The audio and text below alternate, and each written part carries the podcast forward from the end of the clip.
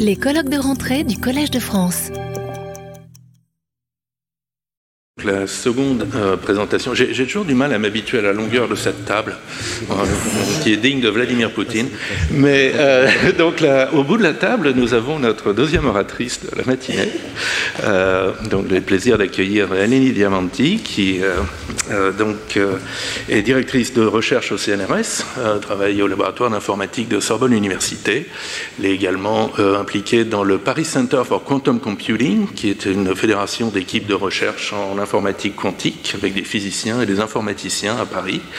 Et donc, comme vous l'avez deviné, c'est une spécialiste d'informatique quantique et d'information quantique Elle va nous expliquer justement en quoi euh, le quantique change euh, et, le paysage de la cryptographie et de la communication. Merci beaucoup. Bonjour à tout le monde. C'est un très grand plaisir et un honneur d'être, de participer à ce colloque magnifique organisé par les Collège de France sur les questions de déchiffrement.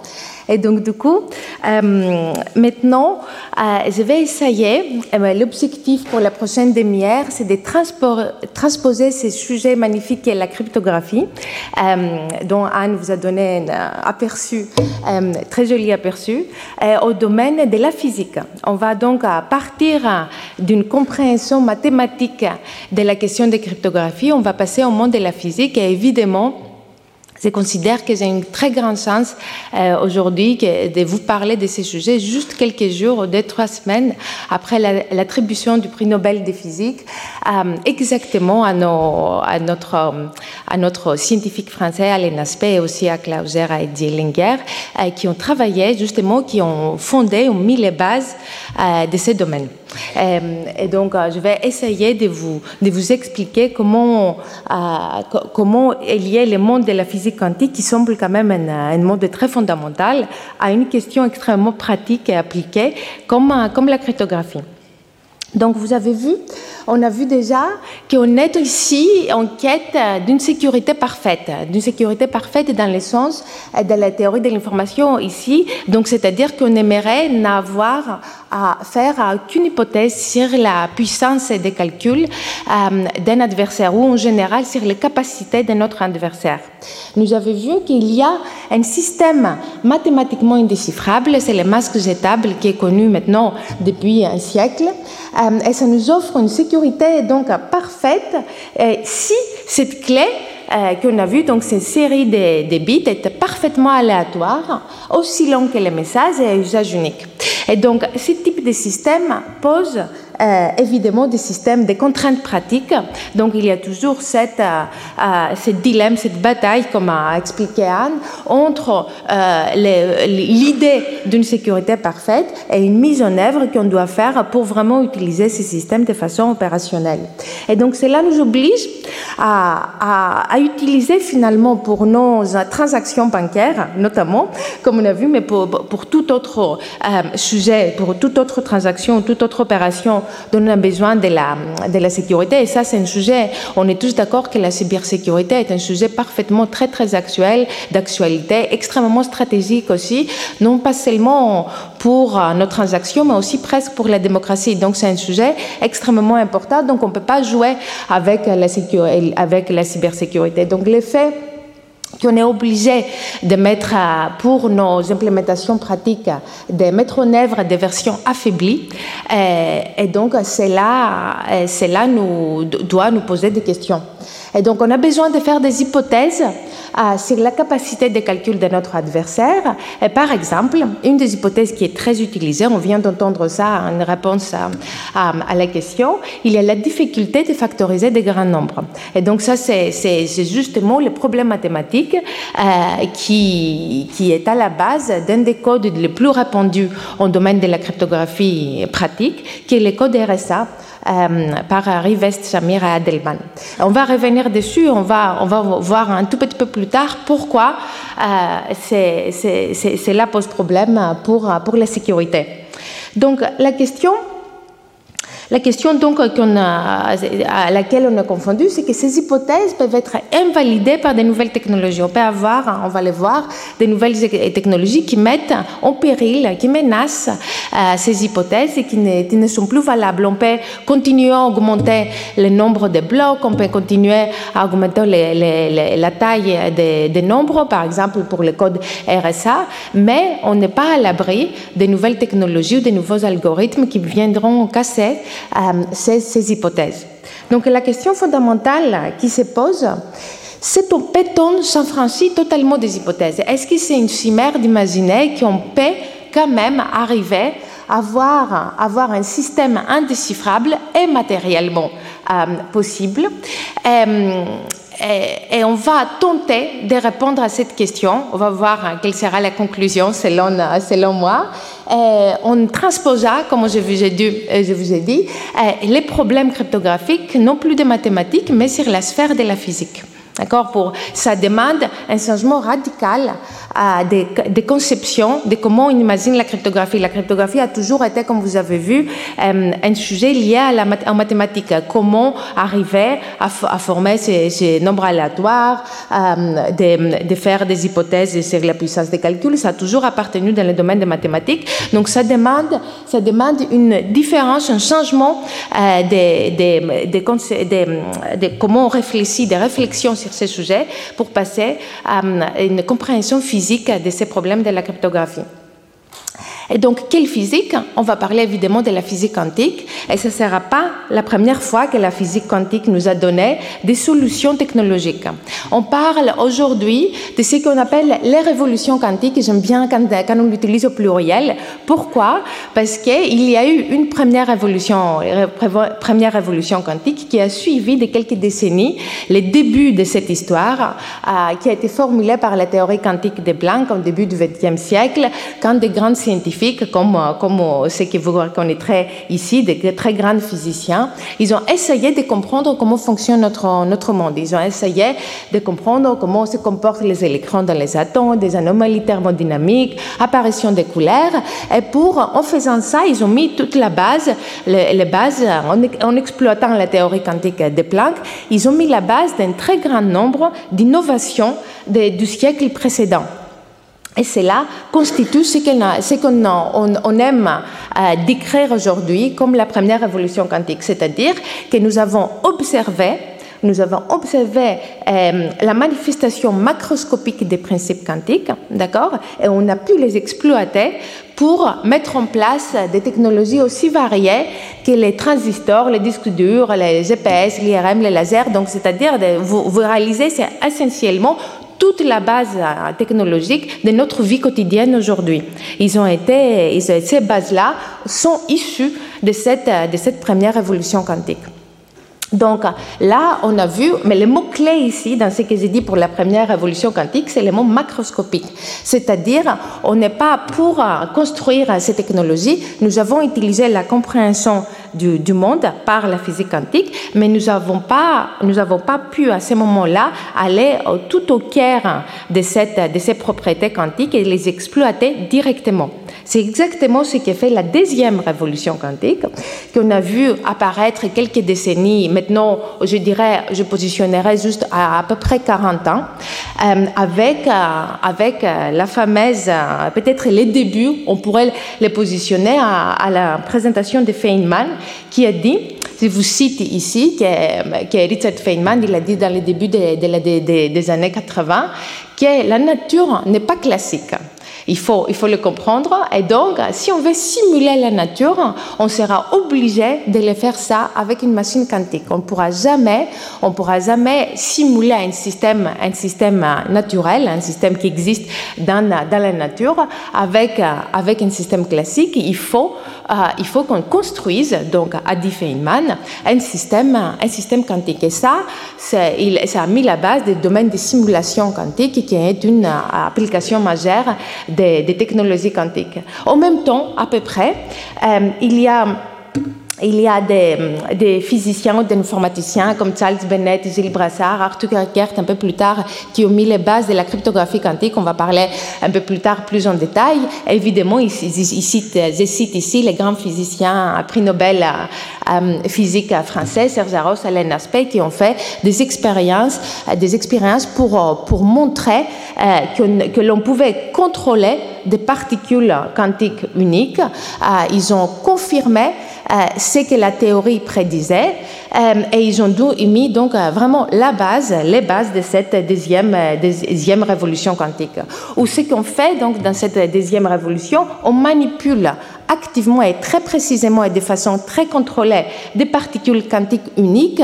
On n'est plus dans un contexte macroscopique et collectif d'exploitation des phénomènes quantiques. On va au niveau de la particule unique, on les fait interagir encore de façon contrôlée pour arriver à, à, de, vraies, applications. C'est dans ces contextes-là qui sont développés les grands, domaines des technologies quantiques, comprenant euh, la cryptographie quantique. Avant d'aller voir un peu plus en détail ces applications, il faut voir un petit peu ces propriétés quand même qui forment vraiment la base, la base de tout ce qu'on fait dans ces, dans ces domaines. Il y a des concepts euh, particulièrement importants, la superposition et l'intrication. Donc on va essayer maintenant de voir ce concept de superposition et intrication avant de voir comment ils sont exploités en pratique pour, euh, notamment pour les calculs et la cryptographie. Donc la superposition, ce qu'on fait, vous vous rappelez ce qu'on vient de dire, c'est qu'on vient donc manipuler les particules uniques au niveau, à leur niveau, c'est-à-dire qu'on arrive à prendre cette particule-là et, et encoder l'information d'accord, l'information sur, sur, des propriétés de cette, de cette particule. Et donc, euh, vous avez entendu tout à l'heure, Anna expliquer qu'on a, qu'on a euh, la façon dont on code l'information dans le monde classique, c'est binaire. On utilise donc, peu importe l'information qu'on code, on utilise ces systèmes binaires de 0 et 1 pour coder l'information. Et ben dans le monde quantique, comme vous voyez, on a un monde, on a une, façon de coder l'information plus riche, euh, dans un certain sens. Pourquoi? Parce que nos systèmes, nos systèmes physiques qu'on utilise pour le codage de l'information, ces particules donc euh, quantiques, ils peuvent, ils peuvent se situer, euh, ils se situent au-dessus. On aime visualiser ça sur cette sphère que vous voyez ici, où vous pouvez imaginer donc que nos états quantiques où on code, on vient coder l'information se trouve sur cette sphère, c'est-à-dire qu'il n'existe plus dans un état qui correspond juste à 0 et 1, mais ils peuvent aussi exister dans des états euh, de ce type qu'on appelle donc les qubits. Donc, c'est un état de superposition des 0 et 1. Et si vous voyez ces, petits, euh, ces petites euh, euh, notations ici, c'est pour ne pas oublier que ce n'est pas un chiffre, mais un système physique dont on parle. Donc, il y a derrière chaque 0 et 1 que vous voyez ici, il y a une particule et ses propriétés. Et cela, et cela nous permet de, de, de penser, de penser donc à un état physique. Et donc, qu'est-ce que cela veut dire? Ça paraît, ok, d'accord, on peut l'écrire comme ça peut exister dans une combinaison donc des 0 et 1, mais en fait, ça, c'est des conséquences vraiment extrêmement importantes. Parce que comment on peut comprendre cet état d'un qubit comme ça? Donc, en fait, ce qui va se passer quand on va essayer de mesurer de, de mesurer notre état, notre état physique, on va les trouver soit sur 0, soit sur 1, avec une certaine probabilité. Et cette probabilité est donnée par ces, par ces chiffres-là et donc qui sont les, euh, les coefficients de notre, de notre état de superposition. Et donc là, j'ai dit les mots euh, qu'on retrouve toujours dans le monde quantique et les mots probabilité, que tout est probabiliste. D'accord? Donc on a une certaine probabilité de trouver notre état euh, quand on le mesure dans cet état-là ou dans cet état-là. D'accord Et ça, ça va être très important euh, quand, on, quand, on, va aller voir euh, comment on, on, utilise ces propriétés pour, euh, pour encrypter, des, pour, pour générer des, des, clés, des clés secrètes. Donc du coup, euh, pour devenir un tout petit peu plus concret, vous pouvez imaginer ces qubits comme une photon. Ça, c'est les photons. La lumière, c'est mon qubit préféré, euh, personnellement. Et en général, pour la cryptographie quantique, c'est les qubits, c'est la façon qu'on utilise pour coder l'information. Donc, je rappelle à, tout le monde que les photons est l'aspect corpusculaire de la lumière et c'est tout à fait les supports d'information naturels pour euh, quand on parle de communication, de n'importe quel protocole de communication, des transferts d'informations. Donc, euh, on utilise la lumière, on utilise l'aspect corpusculaire, les particules donc de, la lumière. Pourquoi? Parce que les photons, on peut les, on peut les manipuler euh, facilement, on peut les préparer, les mesurer, les transporter sur des longues distances. Ils sont beaucoup plus robustes face au bruit. Euh, donc la lumière, c'est formidable. On l'utilise d'ailleurs, vous voyez, dans nos systèmes de télécommunications actuels, quand il y a la fibre optique qui, vient, qui, vient chez vous pour la, pour la communication pour la communication, il y a de la lumière qui passe dessus, c'est juste que c'est au niveau classique.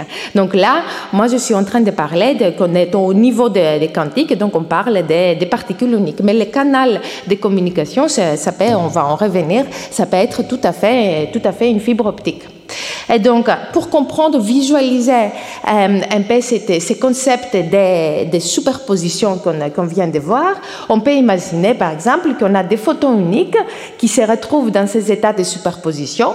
Donc là, par exemple, on est en train de mettre des 0 et des 1, c'est la polarisation, la direction donc de, l'onde qui correspond à notre, à notre photon, euh, qui peut être, par exemple, verticale ou horizontale. Donc, un autre, on a donc une description quantique de, la lumière de notre photon qui passe par des filtres filtre polarisant. Et la mécanique quantique nous dit qu'il y a une certaine probabilité donc que cela, cet état-là soit projeté dans un état vertical ou une certaine probabilité que ça soit projeté dans un état horizontal. Et là, on peut aller faire des suites de filtres, des mesures de polarisation et nous allons découvrir avec grand étonnement que les résultats qu'on trouve, donc la, la probabilité de de retrouver des photons à la sortie d'une série de filtres comme ça, qui sont polarisés de, façon différente, suivant donc la probabilité qui sont, euh, que la mécanique quantique nous impose, c'est on trouve, on trouve des, des probabilités qui n'existaient pas dans le monde, dans le monde classique. Et ça, c'est grâce à la superposition. Euh, j'ajoute aussi ici une, propriété, euh, de, une théorème donc, de la mécanique quantique qui est extrêmement importante pour la cryptographie. C'est le théorème du non-clonage qui nous dit qu'un état quantique inconnu ne peut pas être cloné. C'est-à-dire, c'est ça qui ne peut pas être fait. On ne peut pas prendre un état qu'on ne connaît pas, un état d'un qubit, et le garder et générer un clone. Cela est impossible. Vous voyez immédiatement les conséquences de de, ça, c'est-à-dire cryptographique, dans, le contexte cryptographique notamment. Donc c'est impossible qu'un adversaire prenne un état quantique qu'il ne, connaît pas et le clone et le garde, le garde dans, son, euh, laboratoire. Donc c'est-à-dire, on est ici dans un contexte extrêmement différent par rapport, au monde classique où on peut tout à fait copier des états parfaitement sans générer des erreurs. Donc ça, c'est extrêmement important. Et puis après, on passe donc de la superposition à l'intrication. Et donc, les, sujets donc, du prix Nobel de physique de cette année, l'intrication et la non-localité, je, trouve personnellement que c'est un des concepts les plus jolis et les plus vraiment magnifiques de la, de la mécanique quantique. Euh, mais indépendamment de ces applications dont on parle aujourd'hui, c'est vraiment fondamentalement, c'est presque, euh, c'est philosophique. Euh, ça a un intérêt vraiment philosophique. Et qu'est-ce qu'il nous dit? Qu'est-ce que nous dit donc le concept de l'intrication et de la non-localité? Que l'information peut être codée sur les propriétés donc des particules intriquées. Et donc ces particules, elles exhibent des corrélations non locales. Donc tout ça, l'intrication et la non-localité, on va le voir euh, un petit peu plus en détail, sont liées, euh, sont liées au concept de l'aléa. Euh, donc l'aléa existe aussi, le hasard existe aussi en physique, en physique classique, hein. mais en physique classique, ça provient de l'ignorance. Donc, c'est-à-dire, on peut, euh, on, peut trouver des, euh, phénomènes en apparence aléatoires quand on étudie des systèmes physiques dans le monde classique, mais cet, aléa apparent est dû au fait qu'on ne connaît pas en détail les dynamiques et tout, tout ce qui est les, lois, les, les dynamiques qui, qui, résident les systèmes qu'on étudie. Ce n'est pas un aléa euh, fondamental. Ça provient de l'ignorance. Donc ce n'est pas, ce un hasard, c'est dans ces contextes-là qu'il faut comprendre le questionnement qui a posé Einstein il y a maintenant autour des, années 1930. C'est là où ça a été posé ce paradoxe. Donc c'est les paradoxes qu'on connaît comme EPR, Einstein, Podolsky, Rosen, où ils ont fait une, euh, une expérience de pensée.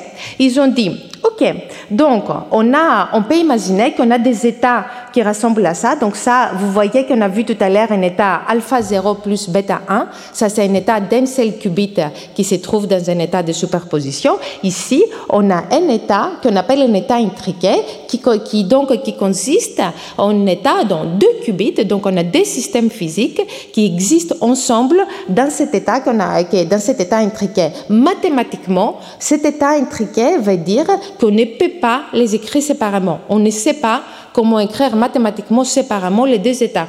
Si vous essayez d'écrire le premier qubit comme alpha 0 plus bêta, bêta 1 et l'autre comme gamma 0 plus delta 1 et vous essayez de trouver comment arriver à cet état-là, vous n'arriverez pas. Donc c'est ça mathématiquement la, définition d'un état intriqué.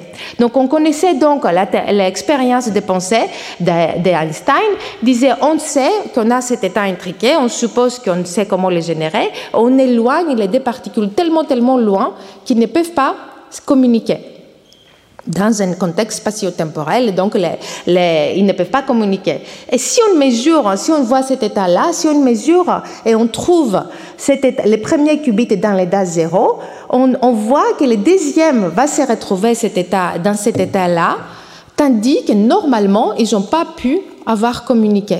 Donc cette expérience de, de pensée euh, posait beaucoup, beaucoup de problèmes à l'époque. Quand EPR, ils ont, ils ont formulé le paradoxe, c'était pour ce qu'ils voulaient faire essentiellement, c'est de répondre à, l'interprétation de Copenhague de ces problèmes qui disait que si, si, la mécanique quantique est une théorie complète, mais on ne peut pas, on, ne peut pas, on ne peut pas décrire indépendamment ce système-là, tandis qu'Einstein, Podolsky et Rosen voulaient dire non, non, non, la mécanique quantique n'est pas une théorie complète, il y a quelque chose qui manque.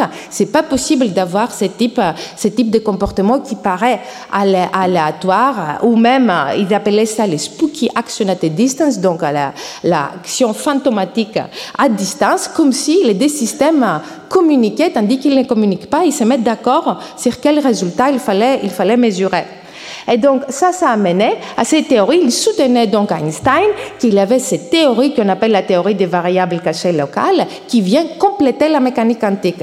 Que donc, comme pour la physique classique, il y a quelque chose qu'on ne voit pas, il y a certaines propriétés attachées à mon système physique dès leur, dès leur genèse, euh, à mes particules qui sont locales, réelles, qui n'ont qui rien à voir avec ce qui se passe après, après on les éloigne, et que cela explique, doit expliquer les phénomènes, les corrélations qu'on observe quand on fait cette expérience de pensée.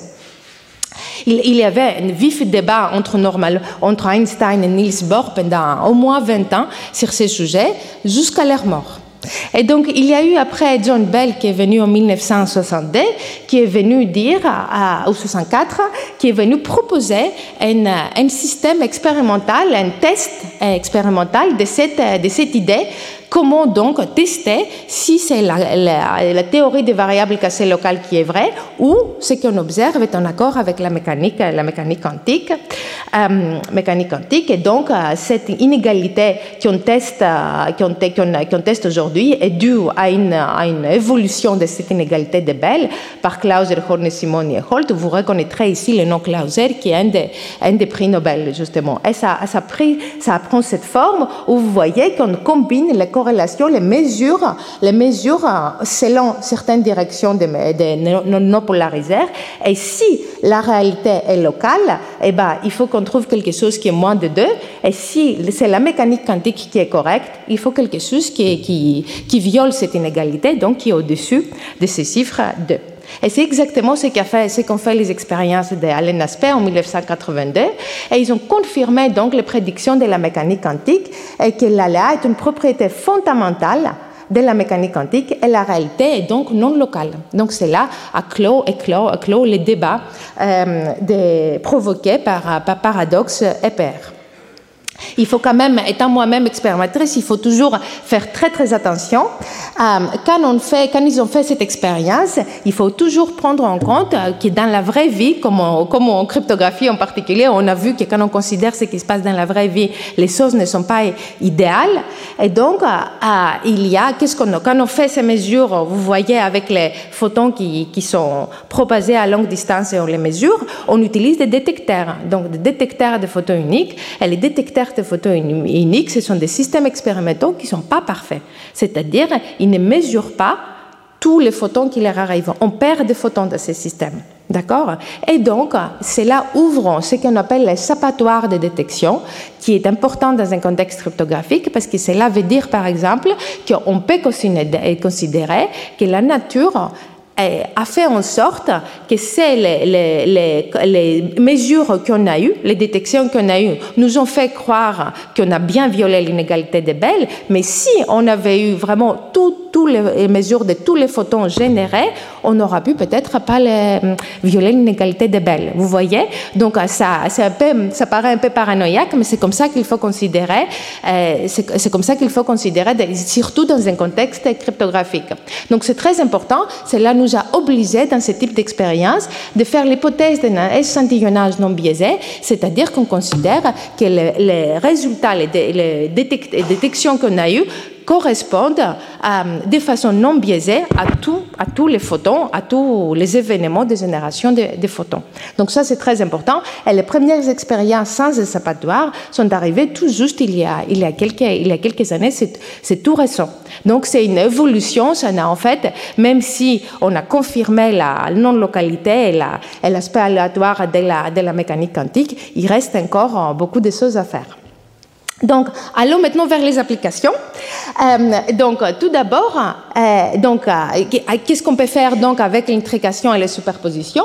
Eh ben, on peut faire un ordinateur quantique, donc qui nous promet un saut dans la puissance des calculs. Et là, j'aime beaucoup cette citation de notre collègue qui vient des États-Unis, qui s'appelle Scott Aronson, qui décrit très joliment ce qui se passe.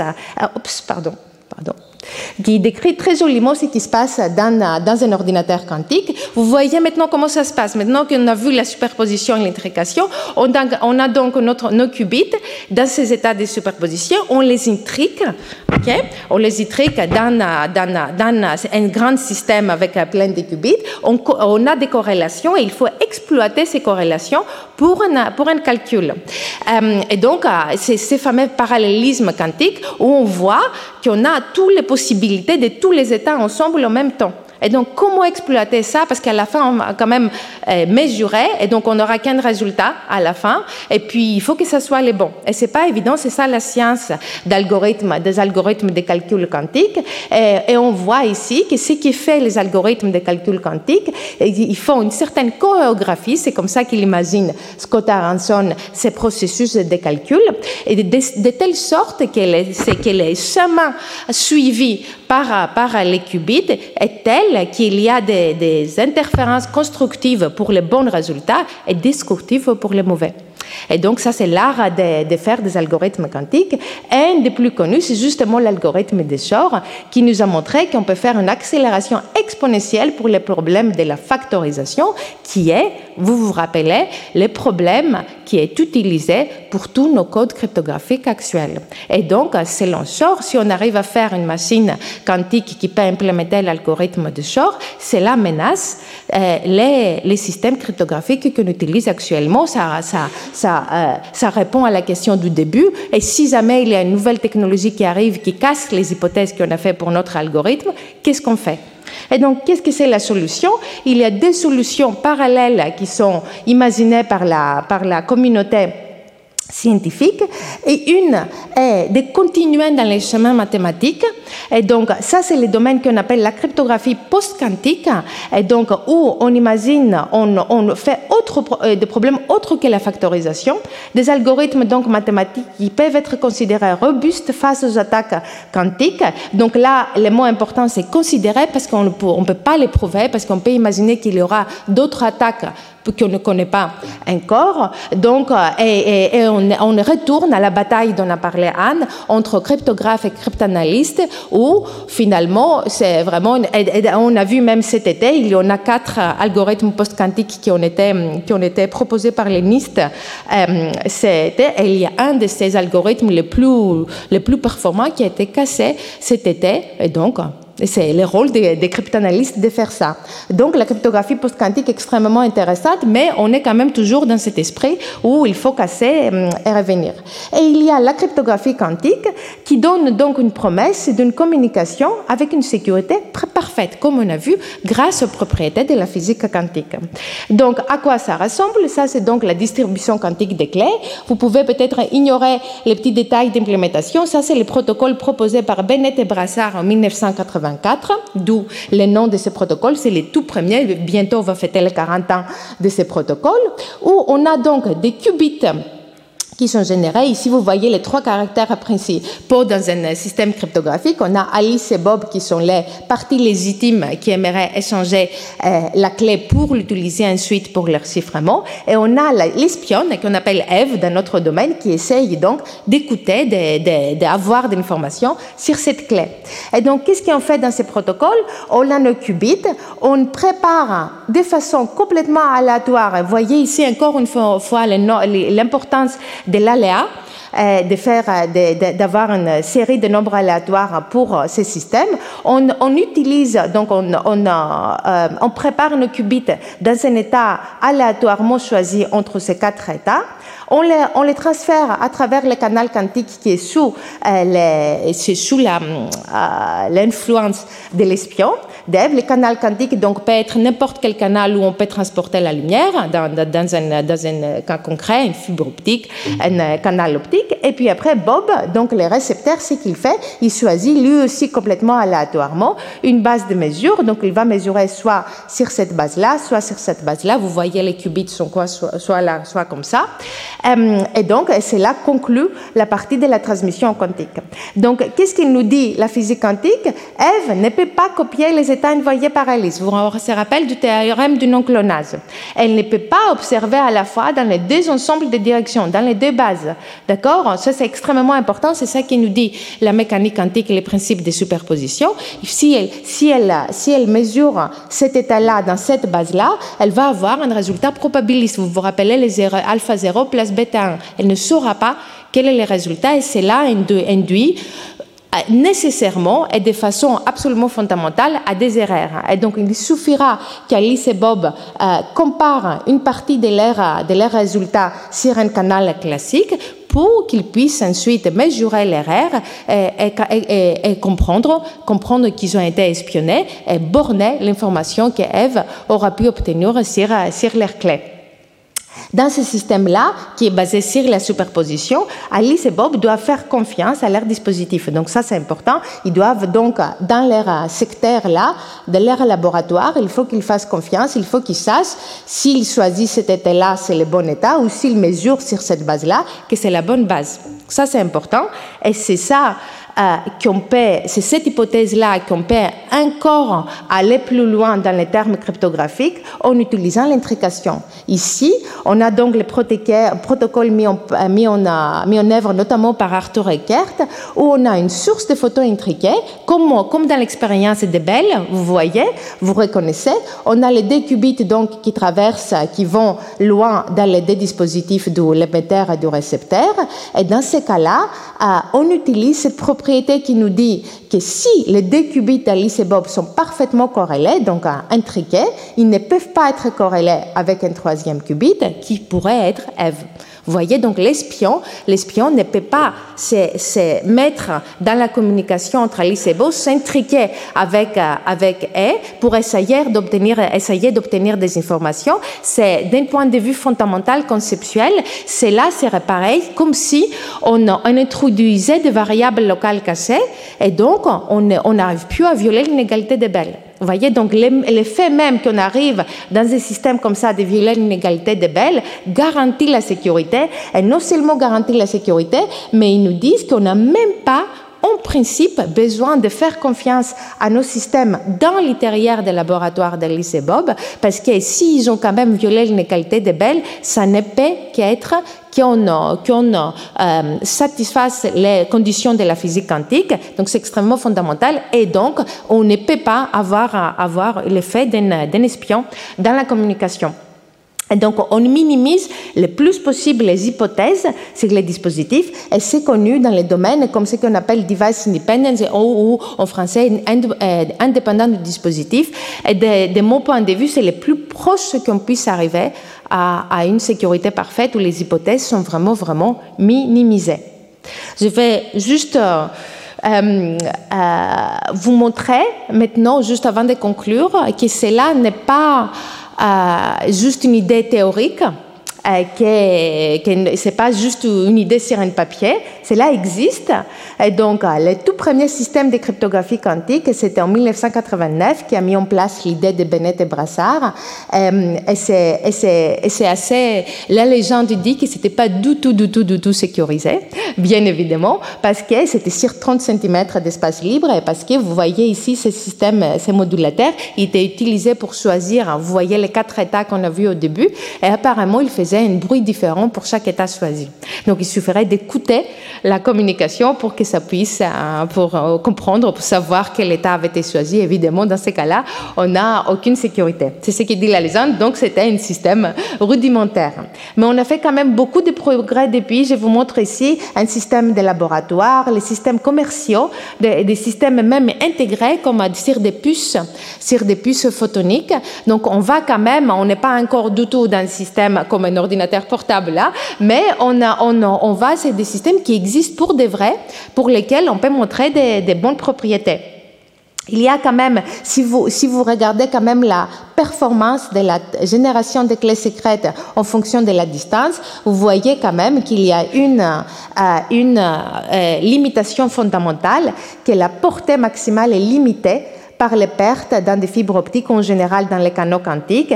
Et en mécanique quantique, on ne peut pas amplifier. La raison pour laquelle on peut faire, par exemple, des, hum, communications transatlantiques par fibre optique, c'est, c'est pour les signaux classiques, c'est parce qu'on peut mettre des répéteurs, amplificateurs de signal tous les 100 km au-dessus de l'océan. Et cela nous permet de régénérer nos signaux et de transporter donc nos communications, Internet, tout, tout ce qu'il voulait à travers euh, tout autour du monde. Cela n'est pas possible avec la communication quantique. On ne peut pas, on ne sait pas amplifier un signal, un, état quantique sans le détruire, sans détruire les corrélations. Donc cela reste un problème. Et donc, du coup, qu'est-ce qu'on fait? On va, pour aller vers des réseaux de cryptographie quantique, il y a plusieurs façons de faire. Tout d'abord, on peut, on peut voir la portée maximale d'un système de cryptographie quantique, comme celui qu'on a vu tout à l'heure, et on, et on, ce qu'on fait, si, si, si, on dépasse la portée maximale, on fait, on génère des clés secrètes entre les nœuds du millier, ensuite une clé secrète entre le nœud du millier et l'autre interlocuteur, et ils font un one-time pad, donc un masque étable ou un autre système de chiffrement pour euh, transférer la clé entre, entre eux.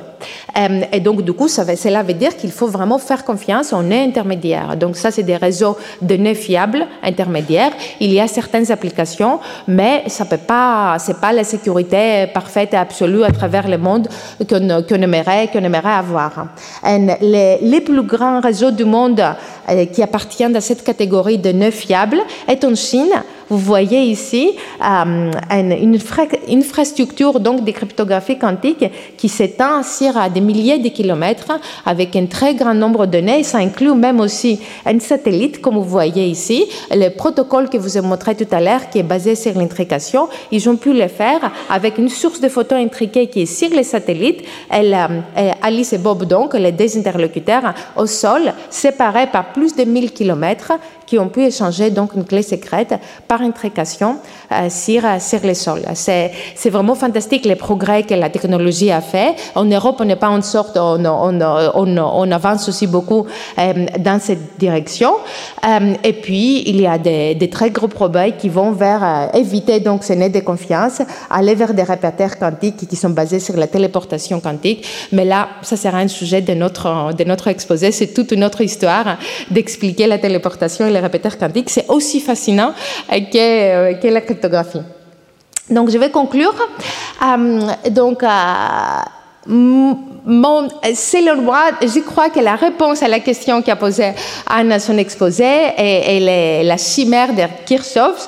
Moi, je dirais qu'un système de chiffrement parfaitement indéchiffrable en pratique est quand même sans doute une chimère. Je pense que c'est sans doute impossible d'imaginer qu'on peut faire vraiment, pour de vrai, dans la vraie vie, un, chiffrement parfait, euh, indéchiffrable. Il y a quand même...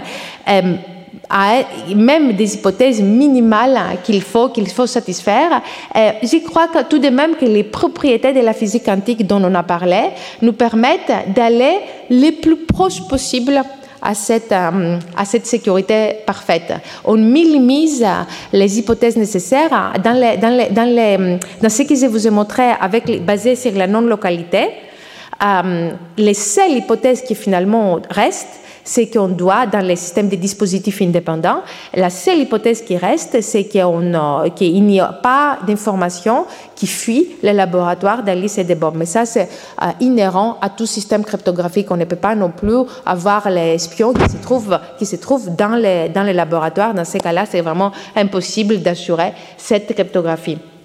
Et donc, du coup, je pense qu'on est quand même capable, avec dans ces systèmes physiques, de minimiser ces hypothèses le plus possible. On se rapproche de l'idéal de cette sécurité parfaite.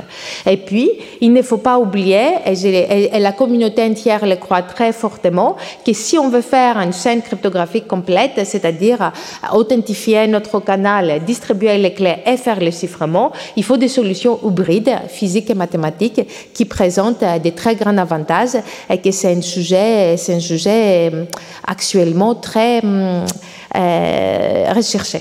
Et avec ça, j'aimerais vous remercier pour votre attention. Retrouvez tous les contenus du Collège de France sur www.colège-2-france.fr.